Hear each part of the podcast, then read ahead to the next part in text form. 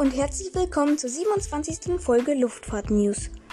Heute gibt es wie in der letzten Folge drei News aus der Luftfahrt. Erstes Thema. Das Luftfahrtbundesamt erteilt die Zulassung für Eurowings Discover. Für alle, die mit diesem Namen nichts anfangen können, Eurowings Discover ist ein Ableger der Eurowings unter dem Mutterkonzern Lufthansa und das wird eine Billig- bzw. Ferienfluggesellschaft. Genau, und damit dann zum zweiten Thema. Die Boeing 737 MAX hebt zum Erstflug ab. Ja, und damit ist dann auch das letzte Flugzeug der 737 MAX Familie in der Luft.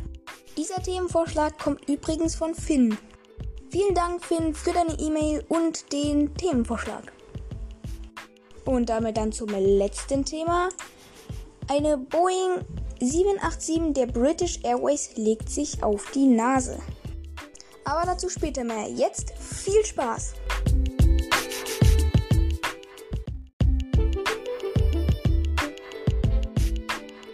Und damit zum ersten Thema. Das Luftfahrtbundesamt erteilt die Zulassung für Eurowings Discover. Eurowings Discover erhielt am Mittwoch das Air Operators Certificate von dem LBA. Diese Airline wird schon wie im Intro erwähnt die neue Mittel- bzw. Langstrecken-Airline der Lufthansa Group werden. So etwas in der Art hatte Lufthansa schon einmal probiert. Das auch mit der Eurowings, allerdings mit einer ziemlich zusammengewürfelten und von vielen Airlines zusammengebrachten Flugzeuge. Da kam es dann schon mal dazu, dass man über eine Lufthansa-Seite einen Eurowings-Flug operated by Brussels gebucht hat. Und wenn man sich das jetzt schon mal so anhört, das kann eigentlich nicht auf Dauer gut gehen. Ja, und dann hatte die Lufthansa nach einer Weile dieses Projekt eingestellt und nun wollen sie das Ganze ein bisschen organisierter angehen. Die Flotte dieser Airline soll in diesem Jahr aus schon ganzen elf Flugzeugen bestehen. Und bis Mitte 2022 sollen dann nochmal 10 Flugzeuge dazukommen, sodass man auf eine schon ziemlich beachtliche Flotte mit insgesamt 21 Flugzeugen kommt. Diese Flotte teilt sich auf in 10 A320 und 11 A330 der Lufthansa.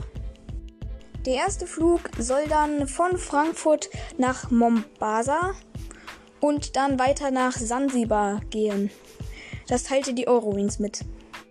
Weitere Ziele wie Punta Cana, Las Vegas und Mauritius sollen dann ebenfalls im Sommerflugplan 2021 folgen. Wolfgang Raebigger, keine Ahnung, ob ich den jetzt richtig ausgesprochen habe, CEO von Eurowings Discover, sagte, Zitat, der Zeitpunkt hätte kaum besser sein können. Menschen können endlich wieder reisen und wir sind startklar, um sie zu den schönsten Reisezielen der Welt zu fliegen.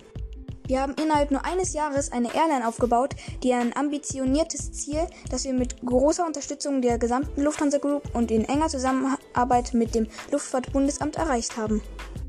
Ihnen allen gebührt unser Dank. Bevor es jedoch Ende Juli auf die Langstrecke geht, wird Eurowings Discover erstmal im Wetleys Flüge für die Lufthansa Group Airline Air Dolomiti durchführen. Da Eurowings Discover wie auch viele andere Airlines zur Lufthansa Group gehört, soll dies zu einem nahtlosen Umsteigen führen. Flüge mit dieser Airline sind schon buchbar, derzeit jedoch noch unter den Lufthansa-Flugnummern mit eben dem LH davor. Die Eurowings Discover wird die Flugkennung 4Y bekommen.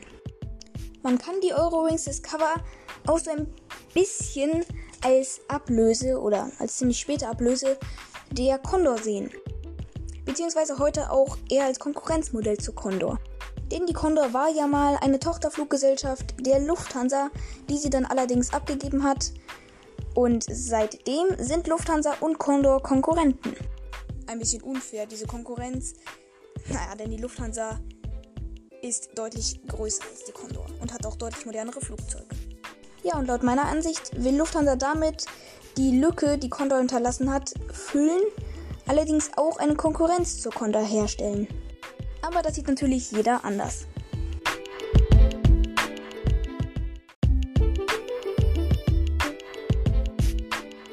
Ja, und damit zum nächsten Thema. Erstflug der Boeing 737 MAX. Und damit hat dann auch das größte und letzte Familienmitglied der 737 MAX Familie ihren Jungfernflug absolviert. Ja, und die 737 MAX 10 ist für Boeing extrem wichtig, denn sie soll dem A321, dem sehr erfolgreichen Airbus A321, Konkurrenz bieten.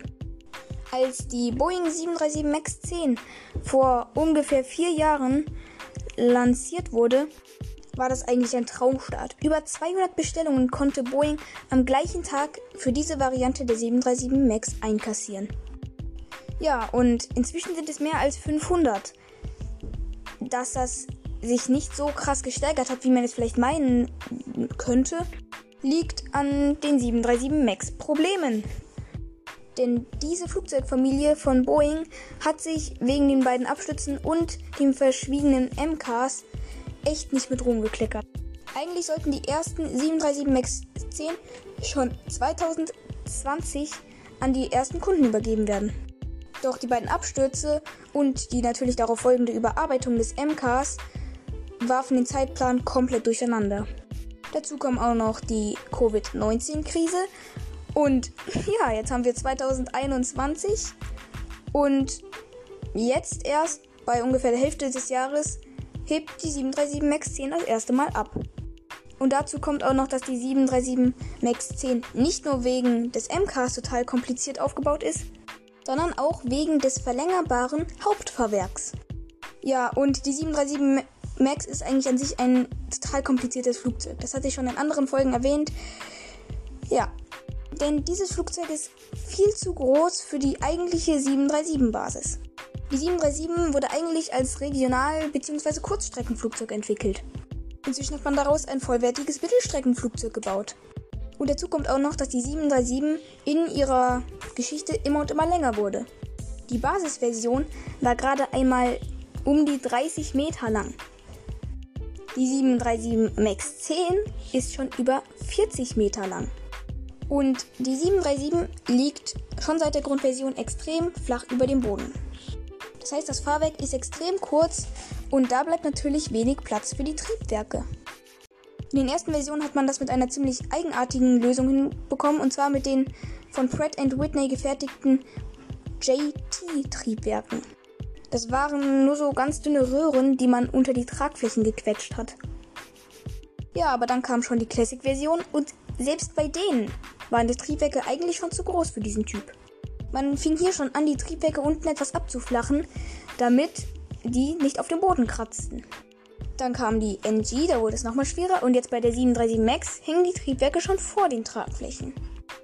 Nur um das mal so zu sagen, wie kompliziert eigentlich die 737 MAX aufgebaut ist. Denn wenn bei einer 737 MAX alle Systeme wegfallen, alle Trimklappen oder so, gleitet die nicht einfach so, sondern, sondern nähert sich dem Boden. Und das ist ja nicht so gut. Aber der Grund für diese Fahrwerksverlängerung ist jetzt nicht unbedingt das Triebwerk. Das gehört natürlich auch mit dazu. Das ist aber bei allen 737 MAX so. Sondern die Länge der Maschine.